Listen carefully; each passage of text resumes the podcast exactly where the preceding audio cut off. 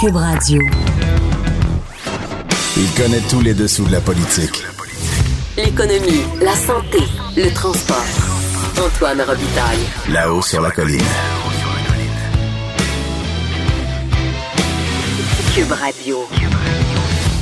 Bon mercredi à tous. Aujourd'hui à l'émission, il y a Vincent Marissal de Québec solidaire sur la responsabilité de Power Corporation envers les retraités du Soleil et de Capital Média. Vincent Marissal est évidemment un ancien chroniqueur à la presse qui, lui, profite, et il le dit, là, du fait que la famille des Marais et Power Corporation ont carrément garanti les retraites des employés de la presse. Ensuite, il y aura le ministre de la Forêt, de la Faune et des Parcs sur le problème du caribou forestier. C'est un problème vraiment intéressant, inquiétant pour, pour la faune et qui implique euh, la gestion des loups, imaginez-vous donc. Mais d'abord, mais d'abord, il y a un compteur en studio.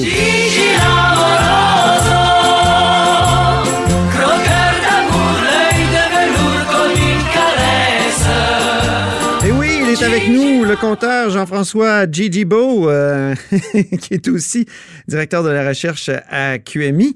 Deux sujets aujourd'hui. On revient sur l'hydrogène parce que c'est un compteur hydrogéné hier qui nous a fait toute une chronique. Oh oui. Et ensuite, on parlera de Capital Média, qui est en... les problèmes de Capital Média. Ouais, ouais. D'abord, l'hydrogène. Oui. On ne dira pas le- l'ensemble du contenu d'hier, mais essentiellement, on se demandait que fait le gouvernement du Québec et ses millions dans la filière euh, hydrogène. Euh, on a de la misère à trouver pourquoi. Mais une des raisons qui est évoquée par le, le- le gouvernement, ou du moins, je dirais maintenant même par certains hauts fonctionnaires, parce que j'ai l'impression que politiquement, euh, ça vient pas tellement de, des employés de François Legault. là. On nous disait, ben, on veut apprendre sur cette technologie-là. Donc, est-ce que ça marche dans deux pieds de neige? Est-ce que c'est fiable? Est-ce que c'est dur à réparer? Bon. Comme si Toyota avait pas des bancs d'essai, tu sais. Ben oui, exact. Bon, fait que là, la- l'argument pour dire on veut éprouver la technologie. Fait que là, je me suis dit, ah, mais ça doit être pour ça que c'est le gros garage gouvernemental qui a fait euh, la, la- la location long terme des 50 voitures. Le centre de gestion des équipements roulants. Ça, Antoine, là, c'est un gros garage qui appartient au gouvernement et avec, dans le fond, des employés de l'État qui travaillent là-dedans. C'est un garage, carrément. OK. Alors, moi, je me suis dit, hmm, je dis, des voitures à hydrogène, c'est plutôt récent comme technologie. Euh, il n'y en a pas sur nos routes ou à peu près pas. Euh, les pièces sont pas disponibles parce que les voitures sont pas en vente. Alors, je me suis dit, est-ce qu'on s'en occupe de ces voitures-là à notre gros garage gouvernemental? Ouais. Ben, la réponse, c'est non. Je, je leur ai demandé hier, et donc, les voitures, si par exemple, tu as le groupe, là, la, la- ce qu'on appelle la, la pile combustible qui est défectueuse ou qui, besoin, qui a besoin d'entretien, ben, on n'est pas en train d'apprendre sur la technologie puis de valider certains concepts. On prend la voiture puis on l'envoie chez Toyota. Puis quand elle est réparée, ben, ils nous la ramènent. Donc, on apprend quoi de ces expériences-là? Je serais bien curieux d'avoir la réponse, mais chose certaine, les gens de technique qui pourraient dire Ah mon Dieu, on voit que, par exemple, l'autonomie change avec le froid ou que c'est pas durable ou on a observé plusieurs bris de. de- bon, mais ça n'existe pas, ça. C'est euh, Toyota vient chercher sa voiture quand elle est défectueuse, puis il la ramène après, puis ça finit là. Bon, fait que là, si c'est On n'est pas en train de former des mécaniciens en pile à combustible, ça c'est certain. ben, en tout cas, chose certaine, on n'apprend pas grand-chose. Alors, alors, peut-être que c'est juste le bonheur de voir les personnes qui conduisent ces voitures-là. Peut-être on regardera qui conduit ces voitures-là. On est rendu là. OK, parfait. On est rendu là. On, on en reparlera. Deuxième sujet, Capital Média maintenant, notre compteur Oui. s'est penché là-dessus.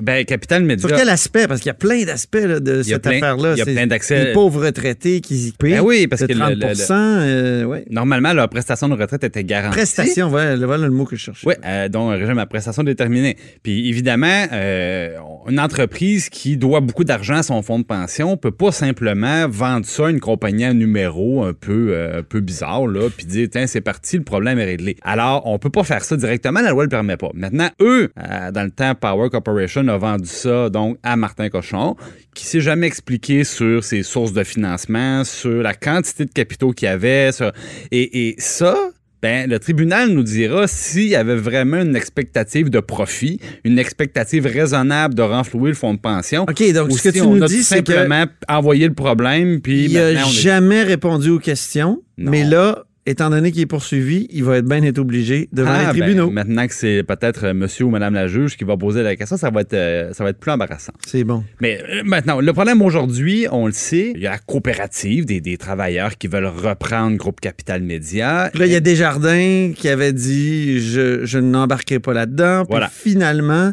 après avoir été poussé par M. Fitzgibbon, le ministre de l'Économie, va se pencher là-dessus. C'est ce qu'on a appris là, cet Ben, après-midi. ils revoient leur position. Bon, donc, deux choses par rapport à ça. La première, la première des choses, c'est que moi, j'ai trouvé très particulière d'entendre M. Fitzgibbon, d'abord, ben, une belle candeur, là, nous dire, même avec tous les crédits d'impôt du gouvernement du Québec, du gouvernement fédéral, on règle 40 50% du problème. Ça, ça veut dire qu'il reste un autre 50% à aller chercher ailleurs. Et donc, le plan d'affaires, pour le moment, il balance pas. Alors, Voilà. dans ce contexte-là, c'est normal que les institutions financières, je dis, c'est pas des mécènes non plus. Alors, ça prend un plan d'affaires qui balance pour qu'ils embarquent. Ça, c'est normal. Monsieur Fitzgibbon, deuxièmement, je trouve ça spécial, il dit, ben, on pourrait nous-mêmes remettre de l'argent dans Capital Média, le gouvernement. Or, c'est précisément ce que la CAQ reprochait aux libéraux quand ils ont fait un prêt de 10 millions à Groupe Capital Média, prêt de 10 millions qu'on n'a jamais revu. Non. Bon, faut le dire. Ben, on, a, on a quand revu, on a revu le prêt, mais il n'a pas été remboursé. quand, quand on est une banque, donc on regarde ça, puis on dit, ben écoute, tu peux pas embarquer dans n'importe quoi non plus. Par contre, euh, pourquoi c'est Desjardins qui est ciblé? Évidemment, Desjardins, c'est une coopérative, Oui. parce que du moins légalement. Ils ont comme un fonds qui ressemble au fonds euh, FTQ puis je- CSN. Oui. Ce que je voulais expliquer, c'est que euh, Desjardins est allé cogner à la porte du gouvernement en disant, nous, on aimerait ça pouvoir euh, aider plus particulièrement les coopératives et euh, les, les- les compagnies Ah, naissantes dans les régions. Et donc, ils ont créé ce qu'on appelle CRCD, donc c'est Capital Régional Coopératif Desjardins. Et là, le gouvernement a dit, c'est intéressant ça, donc tu me promets de prendre plus de risques, tu me promets d'aller dans les régions où l'argent est plus difficile à trouver, tu me promets d'aider des petites entreprises qui n'ont pas les reins solides ou encore des entreprises qui sont en réorganisation. Ben, très bien, si tu vas jouer là-dedans, c'est plus risqué, nous, on va te donner un crédit d'impôt. Donc, ce qui arrive, c'est que euh, toi, euh, moi, le voisin, on peut cotiser au capital régional coopératif des jardins et on reçoit un crédit d'impôt de 35% qui est payé par le gouvernement du Québec. Et là, ça, ça c'est presque 60 millions par année que ça coûte au gouvernement. Quand même. Et la contrepartie, c'est qu'il y a une loi qui dit à Desjardins, ben voilà, quand va venir le temps de prendre plus de risques que les banques au niveau des capitaux disponibles en région, au niveau des capitaux disponibles pour les coopératives, ben c'est toi qui vas y aller. D'où l'attente envers Desjardins. Une fois qu'on a dit ça, Ah, est-ce que, le problème, Ah est-ce que le problème euh, d'enseignement du Soleil puis de groupe Capital Média, est-ce que c'est un problème régional, est-ce que c'est un problème de structure coopérative ou c'est un problème plutôt global qui touche les médias? C'est la question qui se pose. Euh, ça peut être un mélange. Ça peut être un mélange. Moi, je pense que c'est très régional, en tout cas. Mais On a besoin de, de journaux régionaux. Oui, on en a besoin. Mais c'est pas peut-être parce qu'ils sont en région qu'ils ont de la misère. C'est ça. Et, et si demain matin, c'est la presse qui a des difficultés, Desjardins ne pourra pas sauver tout le monde non plus. Alors, moi, je reviens à l'essentiel aussi, c'est-à-dire que M. Fitzgibbon l'a dit lui-même, l'aide gouvernementale fait la moitié du chemin. La moitié qui manque, c'est le vrai problème. C'est le fait que nos médias ne sont pas à armes égales avec les Facebook, avec les Google, avec les Netflix. Hmm. Ouais. Les règles fiscales ne s'imposent pas de la même manière. Il va à falloir tous. régler ce problème-là aussi. si on règle le vrai problème, qui est un problème d'équité, moi, je pense qu'il va y avoir des banques, il va y avoir des coopératives financières pour aller euh, investir ou prêter de l'argent euh, à ces médias-là. Et euh, ça, pour le moment, ben, le gouvernement doit se regarder le nombril, pas seulement pointer les autres, puis dire, oui, il y a un- le, le- le plus important dans ce dossier-là n'a pas encore été fait. Merci beaucoup, Jean-François Gibault, notre compteur et accessoirement directeur de la recherche à QMI. Là-haut sur la colline. Une entrée privilégiée dans le Parlement. Cube Radio. Alors, je suis en présence de Vincent Marissal. Bonjour. Bonjour. Vincent Marissal euh, est député de Rosemont et critique en matière de finances. Et aujourd'hui, critique en matière de Power Corp. Euh, votre ancien employeur, euh, pourquoi vous, vous les avez critiqués aujourd'hui à l'Assemblée nationale? C'était assez euh, impressionnant. Je les, je les critique parce que je trouve qu'ils font, preuve de, manque à leurs obligations morales et financières. C'est-à-dire que vous savez comme moi que euh, les six quotidiens du groupe Capital Média sont maintenant orphelins, notamment Le Soleil à Québec. Euh, il y a des gens qui travaillaient là, il y a des gens qui sont retraités, il y a des gens qui vont bientôt prendre leur retraite et ces gens-là euh, vont perdre vraisemblablement 30% de leur retraite. Il faut savoir que ces gens-là, là, on parle à peu près 1000 personnes, la moyenne de retraite annuelle, c'est 17 000 par année. Alors, faites le calcul, moins 5 000 là, on tombe à 12 000, largement sous le seuil de la pauvreté. Pourquoi? Parce que Power Corp a vendu les six quotidiens à Martin Cochon il en 2015, il y a quelques années, vous vous en souvenez. Alors, ça a créé une espèce de sas pendant lequel Power Corp s'est donc retiré complètement, retiré ses billes, puis se lave les mains maintenant de ses responsabilités envers la caisse de retraite qui est évidemment déficitaire de 65 millions. Environ de 65 millions, ce qui fait que nécessairement, si euh, l'entreprise doit réellement fermer et qu'il y a terminaison, ben, il y a un immense trou dans le fonds de retraite. Alors, euh, c'est pas compliqué à comprendre. Les gens qui doivent recevoir des prestations vont recevoir moins. C'est aussi, c'est aussi bête que ça. Et là, le gouvernement s'est opposé à une motion qui voulait dénoncer cette situation-là. Oui, la motion présentée par euh, un collègue du Parti québécois qui demandait à, Power Corp de prendre ses responsabilités et, d'absorber justement de façon actuarielle en plus, c'est un peu complexe, mais on ne demande pas à Power Corp de faire un chèque de 65 millions, on le sait, c'est étalé dans le temps, c'est pour faire en, quelque sorte le tampon pendant la, passation, pour au moins s'assurer que les retraités actuels touchent quand même leur rente, que je répète qu'ils ne sont pas faramineuses. C'est ce que Power Corp a fait quand ils se sont détachés de la presse. Moi, j'ai travaillé à la presse, vous le savez, je travaillais pour GESCA, pas pour Power Corp. C'était une filiale de Power Corp, c'était GESCA et les éditions La Presse. Moi, je travaillais pour donc GESCA. Quand Power Corp s'est retiré, a retiré ses billes, a formé une OBNL avec ça, ils ont néanmoins garanti le fonds de retraite des employés de la presse. Alors, il y a une espèce d'iniquité et on voit un stratagème dans la vente d'un actif pour ensuite se retirer et ensuite se décharger de ses responsabilités envers les gens qui ont travaillé pour nous. Et je rappelle qu'il y a une époque où les journaux faisaient de l'argent. Les démarrais ont fait de l'argent avec les six quotidiens en question. Les employés aujourd'hui retraités, ou ceux qui le seront bientôt, ont contribué à leur caisse. C'est leur argent, c'est leur retraite. C'est tout simplement un petit détour qui a permis à Power Corp de se retirer de ses obligations. Et on voit là un, parce que les, partis d'opposition, on est tous d'accord là-dessus, là, c'est pas souvent, mais là-dessus, oui, on voit là un stratagème très dangereux. Là, on est en train de, de tracer une ligne que pourraient vouloir suivre d'autres entreprises. C'est bien trop facile. Donc, il y avait de l'espèce de, créativité, de, gestion très créative qui a permis de, de, se délester et qui pourrait devenir une sorte de précédent et ça pourrait créer une, une épidémie. On sait à quel point les, euh, les entreprises aujourd'hui euh, trouvent que les, les, fonds de pension à prestations déterminées, c'est lourd et c'est ça, ils veulent souvent s'en délester. C'est bon pour Pitou, c'est bon pour Minou. Hein. D'autres entreprises pourraient effectivement regarder comment ça s'est fait avec euh, Corp et Groupe Capital Média, puis se dire, ben voilà donc une belle, une belle façon, un beau chemin déjà tout tracé, qui est en plus entériné par le gouvernement Kakis qui ne veut rien faire, qui a rejeté la motion, qui rejette même l'étude de façon de sauver il y en existe des façons de sauver ou de préserver les régimes de retraite. Monsieur Girard, le ministre des Finances, essentiellement aujourd'hui à ma question en Chambre, m'a répondu euh, dans notre système, il y a des gagnants puis des perdants. Cette valeur, si tu travailles au privé, ben, tu n'es pas garanti. Puis si tu travailles au public, ben, tu as une garantie sur, sur ton régime de retraite sachant qu'il y a une immense majorité de Québécois qui n'ont pas de régime de retraite. Ça, c'est un fait. Euh, ça divise euh, la population en deux. Il y a des winners puis des losers. Puis là, il est en train de dire aux salariés du Soleil, ben tant pis pour vous. Euh, vous êtes juste du mauvais côté de, du jeu de Monopoly. Puis passez go puis allez en prison. Est-ce qu'il n'y aurait pas eu plein d'occasions de, de, forcer Power Corp à, à, prendre ses responsabilités? Donc, notamment lors de, de la vente, justement, euh, ben, on pourrait remonter très loin. On se souvient de, de, Claude Ryan au début des années 2000 qui avait dénoncé l'achat euh, par Power Corp euh, de, tous les journaux régionaux et la création de, GESCA.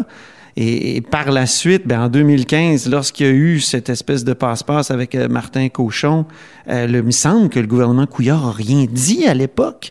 Et, après ça, ben, il, y a, eu l'autre création là, d'une OBNL de la presse. Peut-être qu'à cette époque-là aussi, euh, le, gouvernement aurait pu dire... Il y a plein d'occasions où le gouvernement aurait pu agir.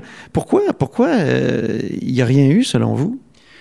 Moi, je me souviens qu'à l'époque, le gouvernement libéral était juste bien content de voir un repreneur pour les journaux qui allait devenir Groupe Capital Média. Euh, mais je me souviens aussi à l'époque, j'étais encore journaliste à l'époque, qu'on trouvait étrange l'arrivée de Martin Cochon, qui est un proche de la famille des Marais, mais qui n'était pas reconnu pour euh, son expertise dans le domaine des médias. Bon, c'est peut-être pas une condition sine qua non, mais ça aide un peu dans une business aussi difficile. Euh, alors effectivement, pourquoi les libéraux n'ont pas, ont pas bougé? Je pense que les libéraux, quand ils sont au pouvoir, sont pas mal comme la CAQ, puis c'est le libre marché, puis c'est le capitalisme sauvage, puis c'est au plus fort la poche. Puis dans la vie, il y a des gagnants puis des perdants.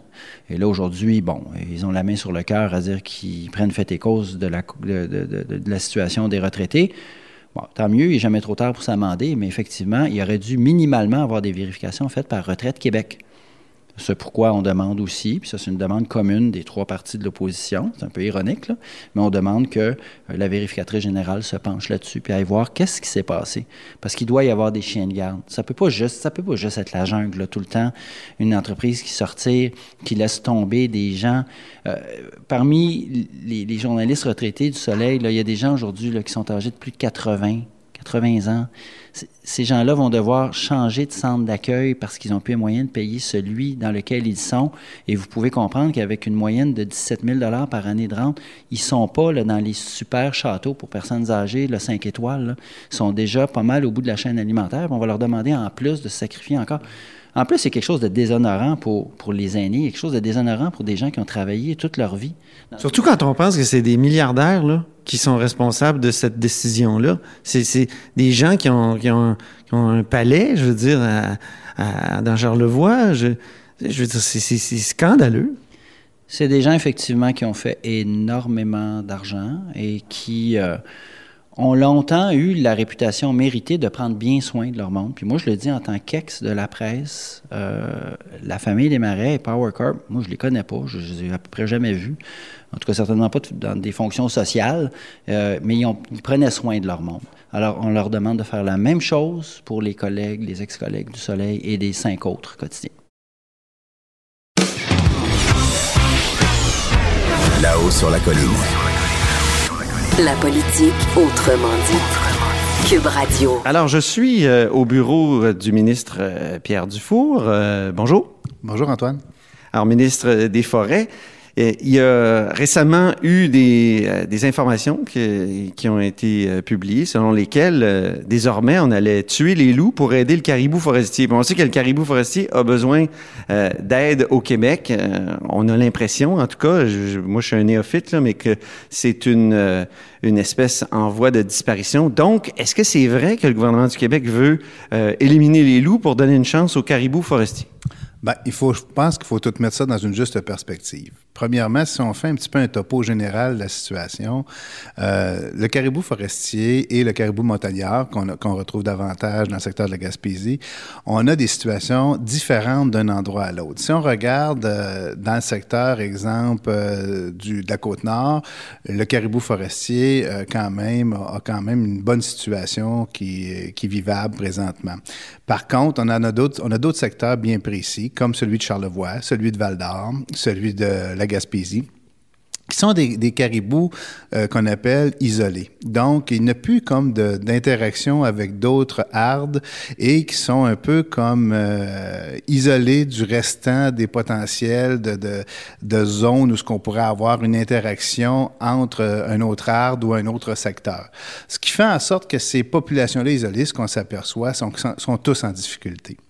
Euh, dont celui de Charlevoix, sur lequel euh, dernièrement il y a eu un article justement sur l'histoire des loups par rapport à ça. Ce qu'il faut bien. Alors, est-ce qu'il faut y tuer les loups? Ben, ce qu'il faut bien comprendre, ce qu'il faut bien comprendre par rapport à ça, c'est qu'il y a différentes interventions qu'il faut faire.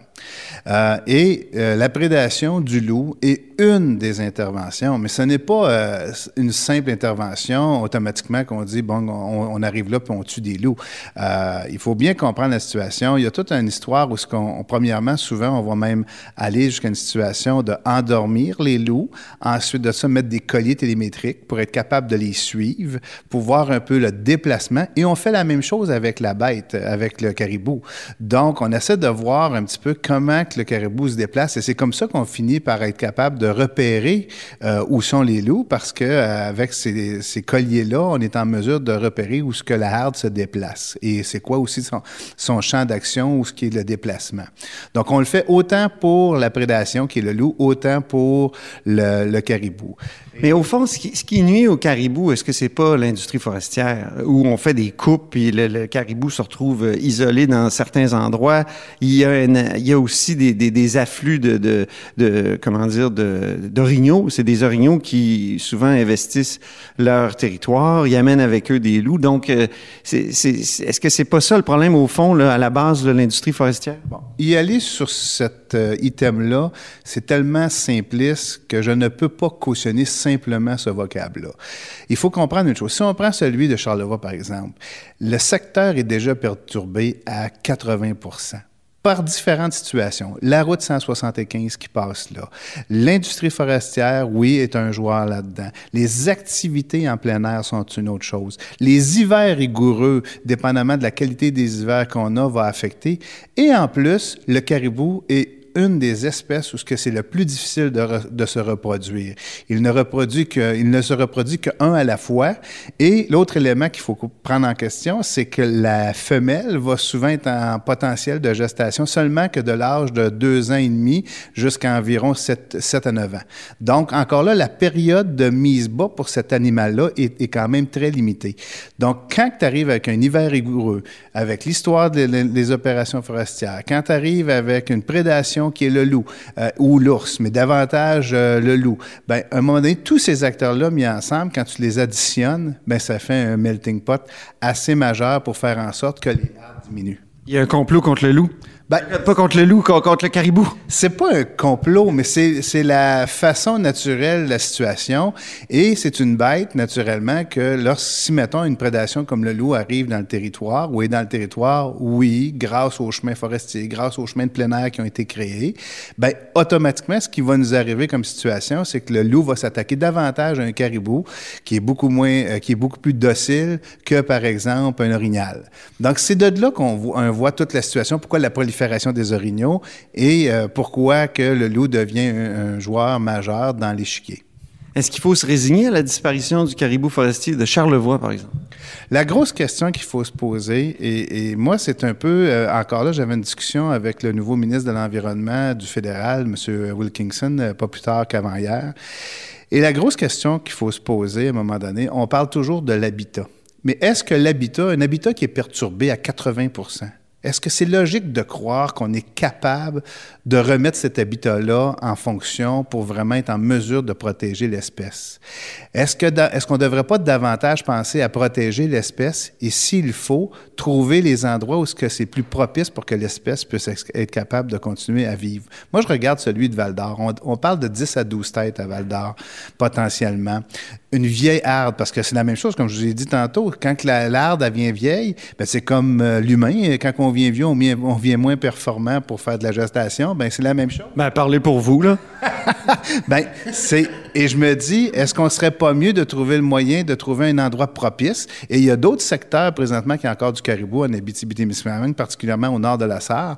Donc, est-ce qu'on protège mieux l'espèce en faisant ça que d'essayer de s'astiner à essayer de recréer des, habitats fauniques? Et, et, recréer un habitat faunique, là, on a bien beau dire que, mettons qu'on décide qu'on prend cette tangente-là, avant d'être en mesure d'arriver à, mettons, détruire des chemins forestiers, empêcher la coupe forestière, euh, refaire en sorte que la forêt se rétablisse, à un moment donné, il faut s'adresser les vraies problématiques de, ce dossier-là. Là. Là, si je, traduis ce que, vous dites, c'est que oui, il faut, oublier le, le caribou euh, de Charlevoix, de Charlevoix. Moi, ce que je dis, c'est qu'il faut voir comment on est capable de protéger l'espèce. Est-ce que cet habitat-là dans le secteur de Charlevoix est encore un habitat propice et gagnant? C'est ça qu'on est en train de regarder. C'est pour ça que j'ai repoussé euh, la dynamique jusqu'en 2022-2023 pour analyser si le terrain est en mesure d'être capable de supporter. Il faut comprendre une chose, le caribou de Charlevoix, été un caribou qui a été réintroduit, qui a monté jusqu'à 126 têtes en 93, mémoire est bonne, et qui est redescendu autour de, on parle de 26 à 31 têtes présentement, dont deux fans. Je m'excuse, mais quand on arrive à ces chiffres-là, c'est assez pathétique de voir qu'est-ce qu'on peut faire. Et pourtant, ça a été un caribou qui a été réintroduit. Et en terminant, est-ce que le déplacer dans un jardin zoologique, comme on a déjà entendu pour le caribou de Val d'Or, c'est une bonne idée? Il bah, faut faire très attention. Je pense que le caribou mérite d'avoir ses espaces. Et il faut, je pense, aussi identifier où seraient les, espaces qui sont le moins endommagés ou euh, qui, ont, eu de moins de perturbations. Comme, je vous disais tantôt, des espaces qui sont perturbés à 80 est-ce crédible? J'ai bien beau avoir le, le spécialiste qu'on veut dans une université qui va me dire, ben oui, il faut rétablir les habitats phoniques, mais quand on en a 80% de l'habitat qui est qui est endommagé. Est-ce que c'est crédible de croire qu'on est en mesure d'évoluer rapidement pour faire en sorte qu'on ait une protection de l'espèce? Ça, c'est le, gros questionnement. Et c'est, comme je vous dis, c'est ce raisonnement-là présentement qu'il faut mettre au niveau du ministère et regarder quels sont les endroits gagnants-gagnants pour s'adresser à la solution. Merci beaucoup, M. Dufour. Merci. Cette émission est maintenant disponible en podcast. Rendez-vous dans la section balado de l'application ou du site cube.radio pour une écoute sur mesure en tout temps. Cube Radio, autrement dit. Et maintenant, autrement écouté.